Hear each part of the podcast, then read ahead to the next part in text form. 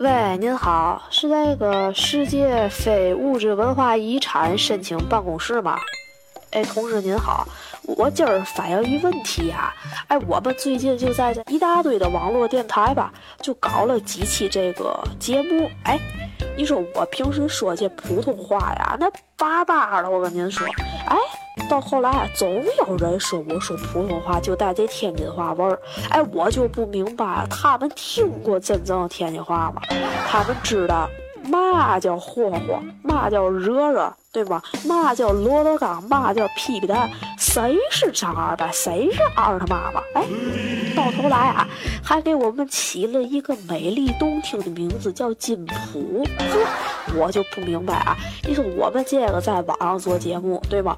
这是吃苦受累，着急上火，这一个个在网上免费听，又没让您花钱，还在旁边这个挑三拣四、挑肥拣瘦，这还给没好人活得到吗？哦哦哦，您这不是反映问题的地儿哈，啊，没事没事，我我就说嘛了，我们啊有这个弘扬民族文化的义务，于是呢，我就想给我们这金浦哎申请一个非物质文化遗产，对吧？您来看看天津这那么多呀非物质文化遗产，什么杨柳青年画啊，什么这个五大道啊，反正一大堆好，对吧？我们也给这天津的这个传统曲艺以及我们天津的本土方言，哎，申请这非物质文化遗产哈。您看您这个能受理吗？哎嘿，好，您了多受累多受累，哎。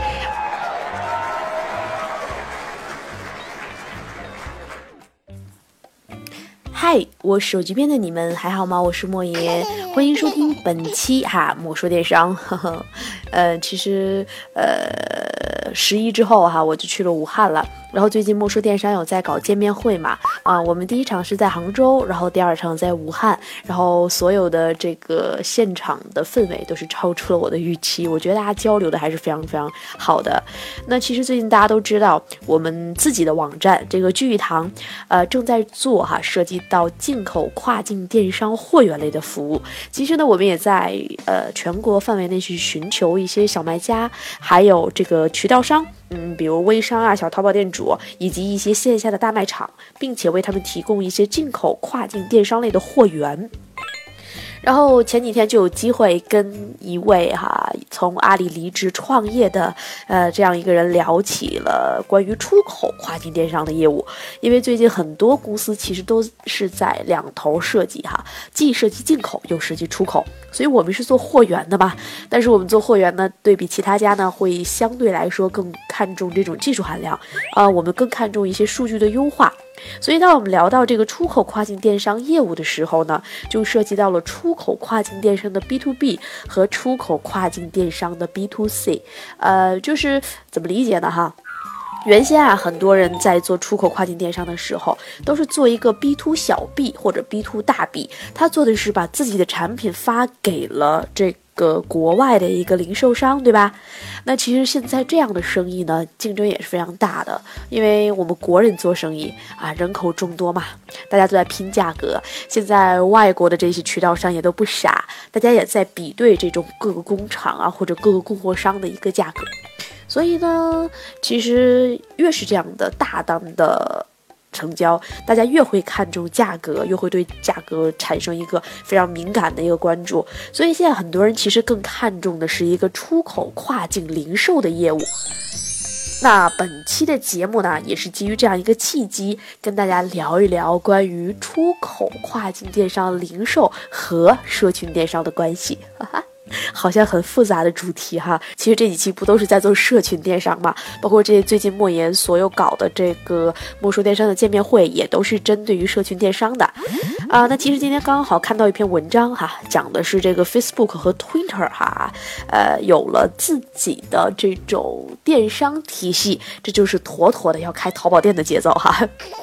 呃，其实看到这篇文章之后，我当时有两个想法。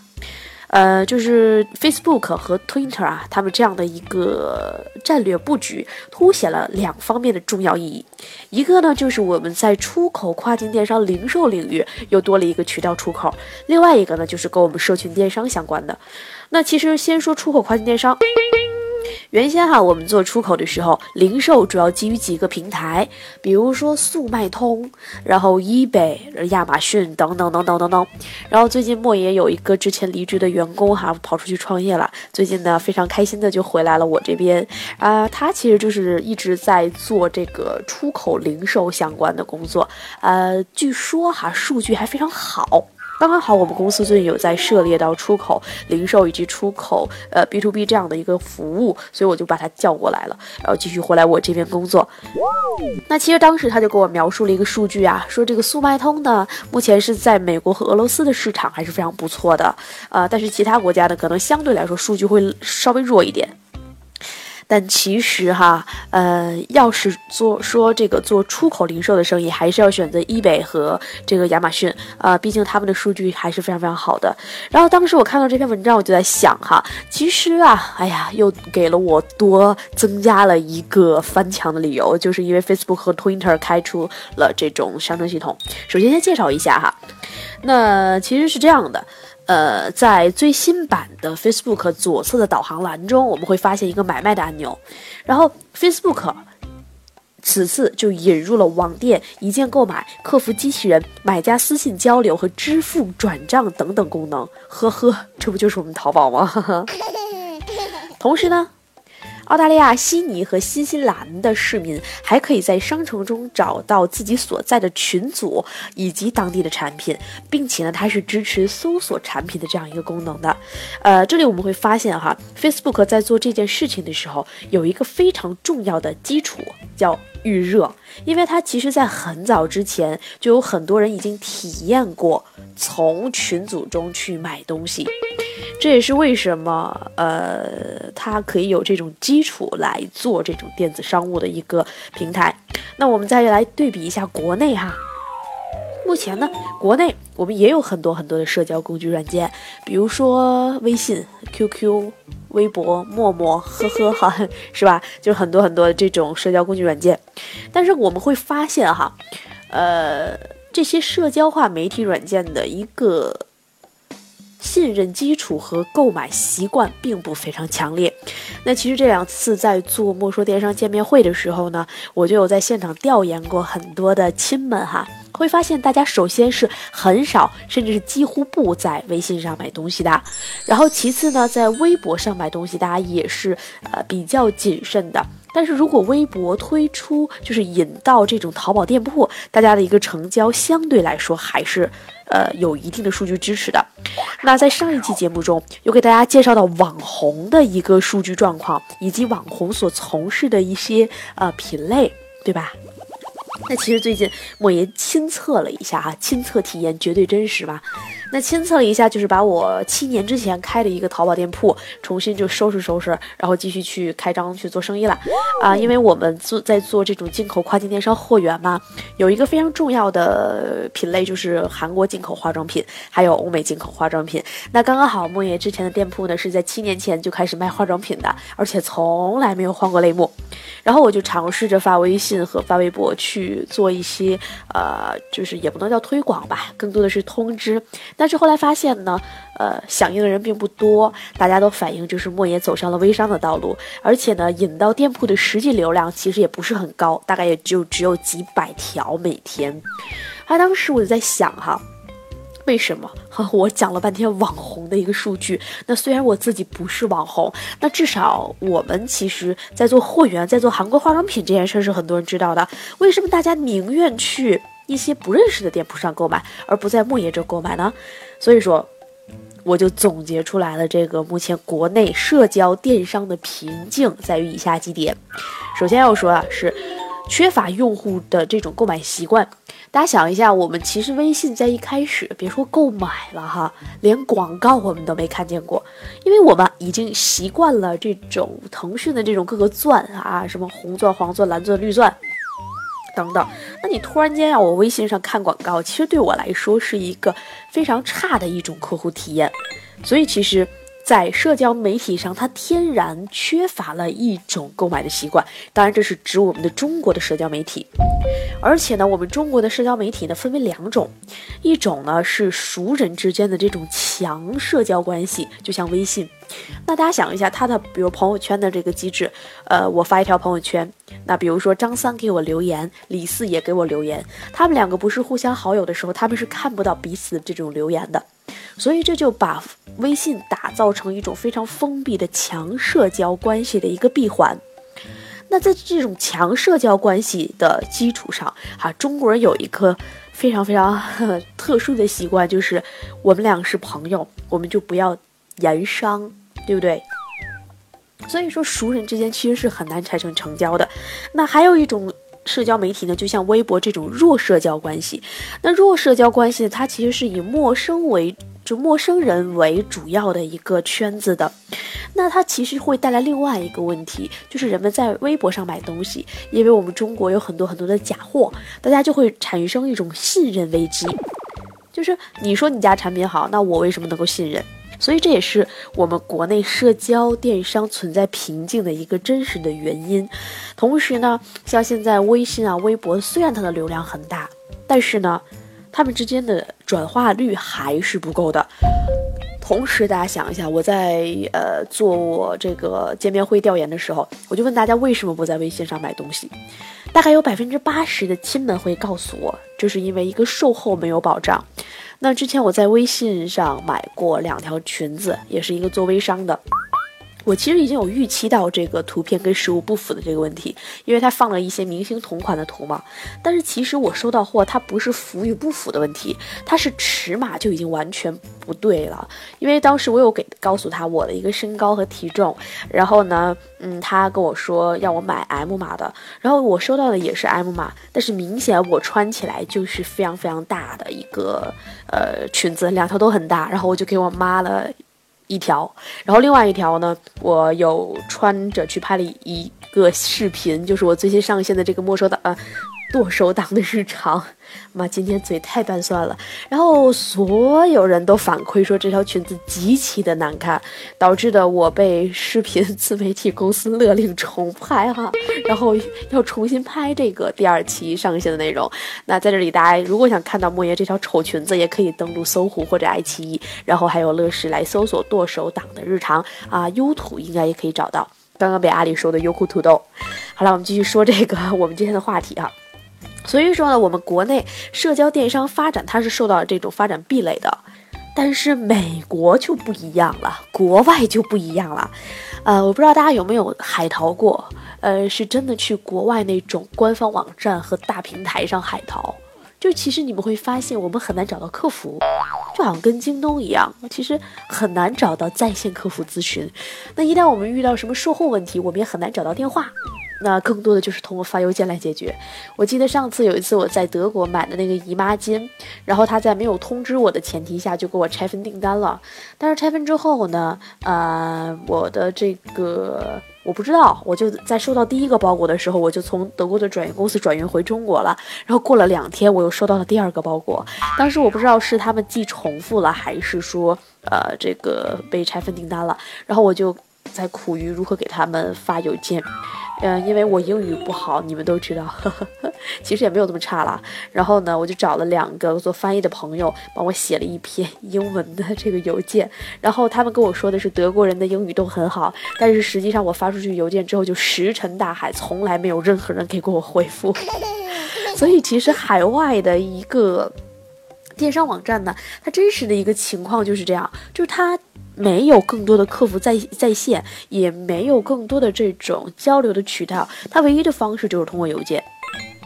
那 Facebook 呢，就在这个方面有了一个重大的突破，就是我刚刚在节目一开始我说过了，它提供了一个非常重要的功能，叫做私信，然后还有一个客服机器人，这样其实就已经打破了这种海外的一个大型的电商平台它没有客服的这个事情，因为。大家想一下，社交媒体它天然就存在了一种客服咨询的工作，特别适合那种 C to C 的一个行为，对不对？其实有了这种功能之后，我们就会发现，社交网站运利用它的一个流量的关系，它是一个弱社交。对吧？Facebook 真的是一种弱社交的关系，利用它弱社交的流量，就可以天然的产生了这种交易和转化，而且还会有很多品牌商就会利用这种群组的功能，既在 Facebook 上达成了这种宣传，又直接在上面产生了一个成交，它就是一个一举两得的一个方式。呃，如果大家想到 Facebook 比较抽象的话，哈，我们就可以想象一下我们国内的人人网啊。我记得前两天我截图了一下。就说，呃，一个十六 G 用户的日常就是要每天去删很多东西，因为真的是呃信息太多。然后就有很多人就发现我的这个呃手机桌面上有这个人人网的图标，然后就跟我说人人网亮了，什么现在在用人人网的真的是真爱，什么就是一个怀旧的人，不拉不拉就有很多人会给我回复。但其实真实的一个情况，呃，我真的觉得人人网在这种弱社交关系群体上做的还是蛮好的。然后前两天我就看到这个知乎上那篇文章啊，就介绍为什么人人网会死掉，就是罗列了几个原因啊，今天在这里不给大家展开说，但。但是他提提其中就提到了一点，就是关于人人网的一个商业模式在呃不间断的去转变。之前出过一个人人小站的功能，还蛮好的，后来不知道怎么就不做了，导致很多品牌商也不再去更新了。什么人人网的这个红人，也是推来推去没有推到一个太好的效果。但是其实大家就可以推想到 Facebook，因为人人大部分的功能都是在抄 Facebook 嘛。其实 Facebook 的一个呃社群的功能做的就是非常非常出色的。那我认为哈，Facebook 做这种社群电商有三个非常非常非常重要的。优点是值得我们去学习的，呃，那第一个优点呢，还是要说到十六 G 用户的日常了。那大家不知道有没有这种体验哈，就是感觉我们手机真的是每天空间不够用，拍一些自拍照，然后装一些 APP，然后就突然间就满了。然后昨天就有人跟我说，啊，像你们这种搞互联网的和搞电商的人哈，最起码手机这个配置是六十四 G 起吧，就是你不要这么屌丝，用一个十六 G 的嘛。其实真的是，呃，在美国有一份数据统计，这个数据统计呢，这是 Forrester 的一个数据，他是说哈，这个看起来我们在电脑浏览器上的很多浏览很多网页，但实际上呢，我们百分之八十的时间都花在了这个移动端最常用的五个 APP 上。那手机呢，不断的侵吞的我们的时间。那这份调查就显示着，Facebook 其实就是美国人最玩手呃玩手机的时候，有百分之十三的时间在花在 Facebook 上，也是美国人花费时间最多的一个 APP。所以其实我们大家会发现啊，现在很多的这个商家也是在 A P P 上下功夫。但是我真的告诉大家，这个美国的调研数据其实还是非常客观的。莫爷真的是，呃，删 A P P 的时候在想，嗯，似乎每一个都有用，但是真的很少打开，但是却又不舍得删。所以如果大家做 A P P 开发的时候，你都做不到让十六 G 用户不去卸载你，我劝你们哈，六十四 G 的用户也多装不了多少，这是一个真实的情况。所以呢，Facebook 做电商的第一个优点就是它没有跳出 APP 即可以成交，啊，我们想一下哈，美国的其他的这种社交渠道转型做电商的案例，比如说这个瀑布流的发明者叫 Pinterest 是吧？然后他们呢也做电商，但是他呢是给你一张图片就可以直接导流一个链接出去，可以引导到站外。但是这样想一下，一旦跳出 APP，它一定会出现可能跳转失败呀，或者是说人们对另外一个网站不信任而导致的转化下降。那还有一个这个社交媒体，就是我上一期介绍的那个我不会念的那个英文单词是吧？啊，我今天特地查了一下百度哈。叫 Instagram，那其实 Instagram 呢，它也有一个购买链接，但是它跟这个 Pinterest 一样，它也要跳转出去哈。所以其实呢，呃，Facebook 和 Twitter 是目前哈仅有的两款不用跳出社交 APP 即可以产生成交的。呃，大家想一下，这跟我们国内的一个微信还是比较像的，因为微信也有自己的微信支付，还有微信小店，是吧？但实际上啊，还是基于我刚说的几种前提哈，美国的这种社交电商它是有天然发展起来的优势的。虽然说呢，这种社交电子商务的一个表现有待时间的证明，但是 Facebook 一心哈希望这个电商项目成功的种种表现，我们还是可以看到的哈。想要成功的心昭然若揭。那其实呢，这个 Twitter 在这方面做的也蛮好的，但是其实，在二零一四年九月份，Twitter 就有了购买按钮，但是就好像我们微博一样，就是因为它有字数限制。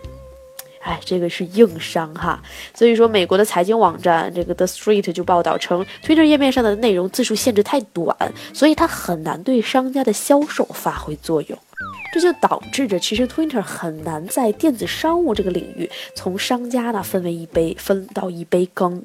那所以说 Facebook 我看好 Facebook 的第一个理由就是它可以在这种 APP。里面成交购买，同时呢，它是我们最常用的五个 A P P 之一，在存在在我们手机中。啊，其实莫言虽然说中国需要翻墙啊，但是莫言也经常翻出去看 Facebook 啊，呃，真的是这样，我觉得蛮好的，跟与世界接轨一下哈。那第二个我看好 Facebook 的优势呢，就在于它的一个社交优势。它刚才我们说了哈，它有转账、私信以及商家和宣传开店一体化，这个就使得整个的一个商家的商业闭环其实是比较完整的。我们刚才很大篇幅都在介绍这块儿。那第三个优点呢，就是我们通过 Facebook。其实是可以累积到大量的一个数据的。数据这个事儿啊，说起来还是蛮有意思的。很多人不明白哈，就是要大数据有什么用？给大家想一下哈，呃，Facebook 早期的商业模式是什么？广告对不对？那其实我之前在呃很早很早很早的节目中有两期是讲跨境电商上和跨境电商下，大家有记得吗？没记得没关系，往前倒去听一下哈。那两期节目中，当时就说了莫言去参加了一个跨境电商线下的一个会议，它是一个这种跨境呃不，它是这种 不好意思，是这种。呃，去去参加了一个以跨境电商为导向的广告联盟的会议，当时就讲到了这个广告联盟，很多人都是在做国内的 Facebook 以及 Twitter 的一个代理，然后主要还集中在手机游戏领域。其实 Facebook 的一个广告投放是一直以来支持 Facebook 的一个重要商业模式。那大家想一下，一旦它开通了这种电商的活动以及商业模式的话，那它是不是就会随着用户的成交越来？越越能够细分到自己的一个用户的购物习惯以及他们的一个更多属性大数据分析，然后进一步。它就能够通过这种定向人群的匹配，来帮助商家进行更好的一个定向广告投放。那其实这怎么说呢？就是这个时间越久哈，数据就越精准。这个呢，其实也非常符合我们马云马总所讲的大商业帝国、大生态链的一个想法，就是你越来越离不开我，你商家在我这投放广告非常精准，同时我又能帮你带动成交，我可以让用户不用跳转出 APP 成交。大家想一下，是不是还是一个非常有噱头的一个点啦？那好，我们再跳回到国内啊。我刚说了，国内的社交电商其实是存在很多瓶颈的。那我们刚说了几点，比如说缺乏用户的购买习惯呀，啊，这种熟人的强社交承载不了电商啊，然后弱社交呢又很难，就就缺乏信任啊，同时它的一个转化不够啊，还有平台的一个售后保障不健全，其实都是我们目前存在的一个现状。那要打破这种社交媒体的流量以及信任的现状呢，也不是没有办法。更多的呢，还是你在这种社交媒体上为别人表现出来的是一种什么形象？呃，接着说莫爷哈亲测体验这个事儿，啊，我相信可能很多人在微信上都发表过这种，就很多微商嘛都发表过相应的图片和文字，什么这我的产品多好啊，什么我的数据多么多么辉煌啊。那前两天我不是把我的淘宝店开开了吗？呃，如果大家想要买韩国化妆品，也可以关注我的淘宝店哈。那在你们的浏览器的店铺中搜索“地调艺季风”啊，字母 D，然后音调调，字母 E，然后四季的季和大风的风，低调一级风，然后就可以啦。或者是搜“滴啦”全拼啊，“滴啦啊”点淘宝点 com 也可以直达到我的店铺。然后呢，当时我也有在微信上去宣传嘛。但是我觉得我引流引的还是蛮好的，因为陆陆续续现在引了不到一千个人关注到店铺中来吧。那虽然没有成交哈，但是大家至少知道我在卖化妆品。那当时呢，我就写了一个，呃，我觉得还蛮好玩的一个文案。就是你们知道韩国有一个比较好用的产品是黄瓜胶嘛？啊，这个黄瓜胶做的造型不是非常非常独特吗？有点类似我们用的，不是我们，有点类似外面上卖的那种成人用品哈。我刚才什么都没说。然后呢，当时我记得做的那个文案是这样写的。呃，叫什么？呃，深入补水，缓解饥渴，什么？呃，这个直击也不什么什么什么，然后写的还是蛮露骨的。当时我就发了一个朋友圈，然后就说这个文案是谁做的？站出来，然后跟大家说，既然我们都这样做文案了，你们就买几个黄瓜走吧。然后。就给大家发了一个淘宝店铺地址，重要的事情说三遍，买几个黄瓜走吧，就是这样一个文案。然后就很多很多很多人给我留言说，哎，这个文案写的。特别露骨，还有人说这个黄瓜，呃，这个做的造型特别特别神似，然后就在下面形成了很多很多的互动。然后呢，我就拿我的流量来源去看店铺后台，会发现真的有很多真实的数据引进到店铺中来。同时，黄瓜胶的一个搜索已经达到了全店搜索的第二名，当然基数不大哈，样本含量较小，所以不具备统计学的价值。但是这个故事至少告诉我们，即便你要做微商，即便你要在微博上成交，你也要有一定的技巧，不要把别人的这个文字复制粘贴过来，就这样放在那儿了，对不对？你一定要，等一下，是复制粘贴还是复制粘贴呀？我觉得应该念粘哈，但是很多人念粘贴。好了，我们不管这个了，就是不要简简单单的说 Ctrl C 和 Ctrl V 就好了。那其实你要经过一些文案的设计，要。给人家一个关注你的理由，同时呢，你给旁人树立一个什么样的形象？不要让人家一看你就是个干微商的，一看就具备功利性。然后你微信上加了一堆很陌生的人，你又不认识，人家凭什么信任你去买你的东西呢？所以呢，要结合上一期节目我们说的网红哈，大家来想一下。我们给别人树立出来一个什么样的形象？那提到网红，就不能不提到我们的思聪少爷了哈。我这几期没少提他，就是因为我发现哈，呃，一开始我特别不看重他，就是不看好他，也不能不叫不看重。后来又有粉丝在底下留言黑我，就是我觉得他是纨绔子弟的那种。直到那一期我做节目的时候查了很多资料，我才对这个人另眼相看。前两天他不就上了胡润排行榜嘛，以四十亿的身价跟他老爹哈同时出现在排行榜上，所以其实当时呢，我就觉得，呃，他真的是非常好的为大家展示了一个纨绔子弟的形象，展示了一个电竞人的形象，然后进一步来推动他电竞领域商业帝国的一个形象。所以说呢，莫言以后就要给大家展现出来一个投机倒把的商人形象，因为我们是做货源嘛。连风投都跟我们说，其实你们就是一个倒爷，真的这样。但是其实我们现在的，呃，我自己的想法呢，是要把这种货源优化，通过数据让它更精准化，让很多无论是大买家还是小卖家还是大渠道商，都通过一个数据优化，能够把自己的库存精准到在可控的成本内。好啦，还是任重道远的一个事情。那其实最后总结一下今天的节目吧。我们今天是以 Facebook 和 Twitter 作为切入，介绍了出口跨境电商零售领域的又一个流量出口，对吧？同时，也结合了我们一个社群电商，来讲述了这个 Facebook 它我看好它的几个原因，以及国内目前的一个电商现状。所以说呢，有更感兴趣。社群电商主题的，那莫爷就即将在青岛有一场见面会，也可以希望也是希望哈，青岛的小伙伴们能够来参与进来啊！所有的见面会都是全程免费参与的，不会收任何的费用，因为我不做付费的培训哈，谢谢大家。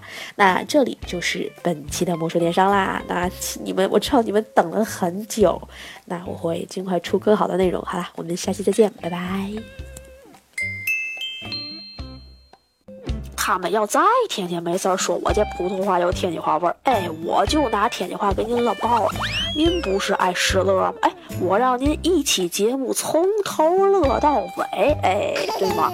我也会那个啊，索尼了，索尼了，你压我脚了，那那谁不会呀？对吗？这跟说相声多哏儿啊。但是啊，咱也必须摆正定位。哎，我们是一正直的人，一高尚的人，一纯粹的人，一个脱离了低级。趣味的人，一个有利于人民的人。